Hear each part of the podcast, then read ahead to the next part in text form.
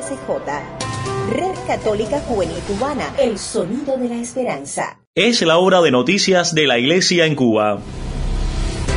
Red Católica Juvenil Cubana presenta En Detalles, En Detalles, suplemento informativo con noticias del acontecer nacional y extranjero de la Iglesia. En Detalles, En Detalles.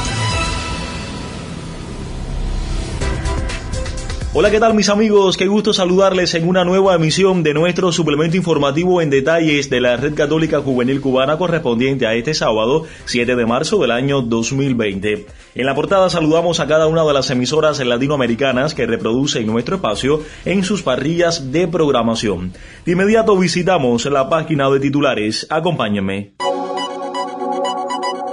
El Papa Francisco presidirá el Angelus audiencia general sin público por coronavirus en Italia. La iglesia cubana se prepara para celebrar el Día Internacional de la Mujer con un importante evento. Y presentaremos casi al final de nuestra emisión la sección de la mano con Jesús, dedicada a este tiempo de cuaresma, a cargo del padre jesuita Eduardo Llorens. Como siempre les invito a una pausa antes de ampliar estas y otras informaciones. A todos muchas gracias por la preferencia y buena sintonía en detalles.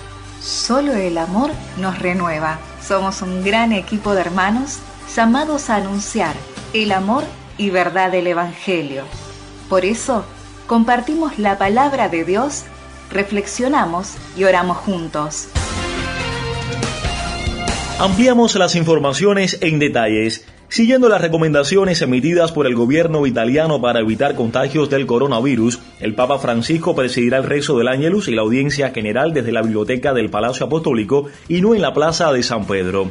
En concreto, el pontífice dirigirá la oración del Ángelus del domingo 8 de marzo desde la biblioteca del Palacio Apostólico y no desde la ventana para evitar aglomeraciones en la Plaza de San Pedro, así como también la audiencia general del miércoles 11 de marzo se llevará a cabo del mismo modo, según informó la oficina de prensa de la Santa Sede este 7 de marzo.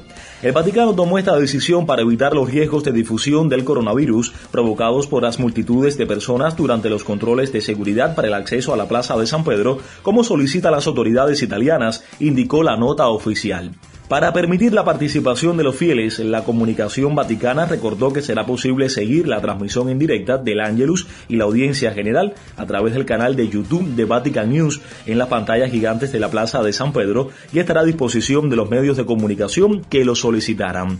Por último, el comunicado de la oficina de prensa de la Santa Sede anunció que la participación a la celebración de la misa del Papa en la Casa Santa Marta será suspendida hasta el domingo 15 de marzo, en conformidad a lo establecido por la Dirección de Salud e Higiene del Vaticano, por lo que el Santo Padre celebrará en privado la Eucaristía. Previamente, el director de la oficina de prensa de la Santa Sede, Mateo Bruni, señaló el jueves pasado que el Vaticano estaba estudiando una serie de medidas destinadas a evitar la difusión del coronavirus, siguiendo las recomendaciones emitidas por el gobierno italiano. Si visitas nuestras páginas en Facebook, Instagram y Twitter, podrás conocernos mejor e interactuar con nosotros sobre la realidad que vives en tu diócesis, parroquia o comunidad. Arroba RCJ Cubana es el camino a seguir. Te esperamos.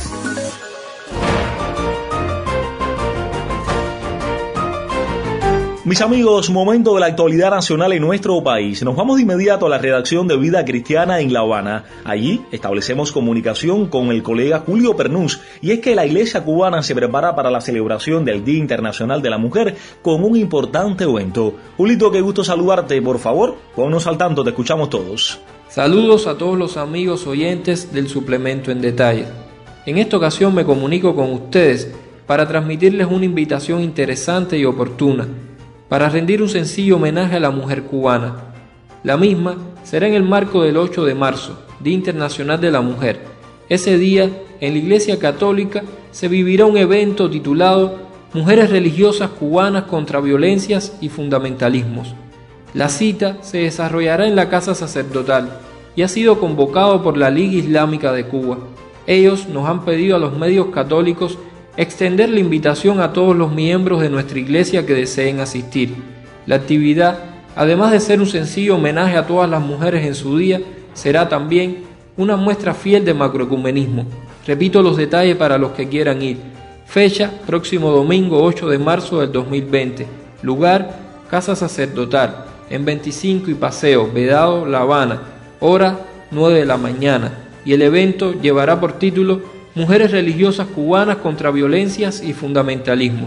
Fue una colaboración de Julio Bernús desde la redacción de Vida Cristiana. Si quieres escuchar en detalles nuestro suplemento informativo con noticias del acontecer nacional y extranjero de la Iglesia Católica en Cuba, puedes escribirnos al WhatsApp más 53 58 3702 97. Somos un equipo que pensamos en ti. Retomamos el acontecer internacional. La Secretaría General del Sínodo de los Obispos anunció que la próxima Asamblea General Ordinaria abordará el tema de la Iglesia Sinodal. Kevin Torres amplía en detalles. Bienvenido. Muchas gracias, Jorgito. La Secretaría General del Sínodo de los Obispos anunció que la próxima Asamblea General Ordinaria abordará el tema de la Iglesia Sinodal. En concreto, la decimosexta Asamblea General del Sínodo de los Obispos será en octubre de 2022 con el tema Por una Iglesia Sinodal comunión, participación y misión, según informó este 7 de marzo la oficina de prensa de la Santa Sede. Previamente, el 6 y 7 de febrero de 2020, se llevó a cabo en el Vaticano una reunión del Consejo Ordinario de la Secretaría General del Sínodo de los Obispos, en la que el Papa Francisco presidió la sesión plenaria de la tarde del 6 de febrero. En dicha sesión plenaria, el secretario general del Sínodo de los Obispos, Cardenal Lorenzo Valdiceri, presentó a los asistentes los resultados de las consultas realizadas por la Secretaría General sobre los posibles temas para el próximo sínodo. Esas consultas se realizaron a lo largo del año 2019 en las diferentes conferencias episcopales, en los sínodos de las iglesias católicas orientales Sui Iuris, en los dicasterios de la Curia Romana y en la Unión de Superiores Generales. En aquella ocasión, la oficina de prensa de la Santa Sede había informado también que el motivo por el cual la próxima Asamblea Ordinaria del Sínodo de los Obispos será en el año 2022 era para asegurar una mayor implicación de toda la Iglesia en la preparación y en la celebración del próximo Sínodo Ordinario. Ha sido Kevin Torres para el suplemento informativo en detalles.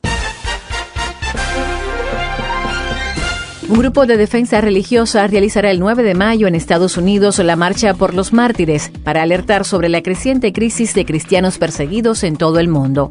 La organización sin fines de lucro por los mártires, con sede en Estados Unidos, ha convocado a una manifestación para generar conciencia y alerta sobre la crisis de los cristianos perseguidos que ocurre actualmente en todo el mundo, y además para promover la libertad religiosa, muchas veces limitada por los propios regímenes políticos.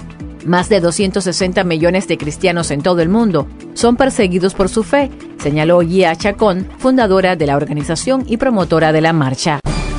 Estás escuchando En Detalles, suplemento informativo de la Red Católica Juvenil Cubana. Gracias por la preferencia. Hoy iniciamos el Mis amigos, llega el sábado la oportunidad perfecta para seguir acercándonos al tiempo de cuaresma y especialmente al ayuno, la oración y la limosna. Y parte de este tiempo cuaresmal sin lugar a dudas es la oración, el encuentro personal con nuestro Padre Dios. Por eso establecemos ya el diálogo con el Padre jesuita Eduardo Llorens para acercarnos a la sección de la mano con Jesús. Bienvenido Padre, le escuchamos todos. Un saludo a todos los oyentes del suplemento informativo. Hoy comparto con ustedes algunas reflexiones sobre el Evangelio de este segundo domingo de Cuaresma. La narración nos presenta la transfiguración de Jesús, siendo la misma un anticipo de lo que será la gloria. Casi todas las interpretaciones de este relato de la transfiguración abordan lo extraordinario del hecho, la transformación de Jesús, lo cual hace pasar por alto un elemento que se repite con fuerza, el miedo. La narración dice, los discípulos caen por tierra llenos de miedo al oír una voz. Más adelante aparece, levántense, no tengan miedo. Ese miedo no es exclusivo de los discípulos. También como iglesia tenemos miedo a la investigación teológica, a revisar ritos y lenguajes litúrgicos que no favorecen en la actualidad la experiencia de fe. Miedo también sentimos a reconocer un papel mucho más importante de la mujer en la iglesia. Como discípulos de Jesús, Estamos llamados a transformar la sociedad, pero el miedo a lo nuevo interfiere, prefiriendo quedarnos y conformarnos con lo que se nos impone. Sentimos miedo de asumir tensiones, conflictos y riesgos, razón por la cual no planteamos lo que nos inquieta y lo que soñamos, constituyéndonos en piezas claves en la conservación del pasado y sus estructuras no acordes con el momento actual. El Evangelio de este domingo nos invita a mantenernos unidos a Jesús, igual que Jesús invita a los discípulos en la transfiguración. Es la única manera de perder el miedo ante tantas cosas que nos inquietan y paralizan. Tuvo el gusto de compartir con ustedes el Evangelio de este segundo domingo de Cuaresma, Eduardo Llorens. Fueron titulares en esta emisión que el Papa Francisco presidirá el Angelus y audiencia general sin público por coronavirus en Italia. La iglesia cubana celebrará próximamente el Día Internacional de la Mujer con un importante evento. Y presentamos casi al final de nuestra emisión la sección de la mano con Jesús dedicada a este tiempo de cuaresma.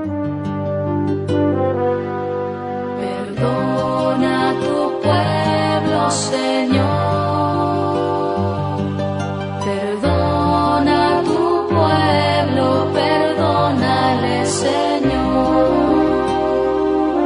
Bueno, lamentablemente se nos acaba el tiempo. Tenemos que decir adiós a esta emisión del suplemento informativo en detalles de la Red Católica Juvenil Cubana correspondiente a este sábado 7 de marzo del año 2020. El agradecimiento especialmente a ustedes que nos siguen siempre de lunes a sábado y por supuesto a los colegas de Así Prensa, Vatican News y Radio Católica Mundial. El colectivo en esta emisión lo conformamos Julio Pernús, Kevin Torres, el padre jesuita Eduardo Llorens, Saily Bermúdez en las voces de mención y promoción Carlos Javier López Quiñones en la realización de sonidos y la conducción y dirección del espacio de un servidor quien les habla, Jorge Luis Nodal Cordero. Excelente fin de semana a seguir viviendo intensamente este tiempo de cuaresma. El reencuentro será el lunes. Hasta entonces, que Dios los bendiga a todos.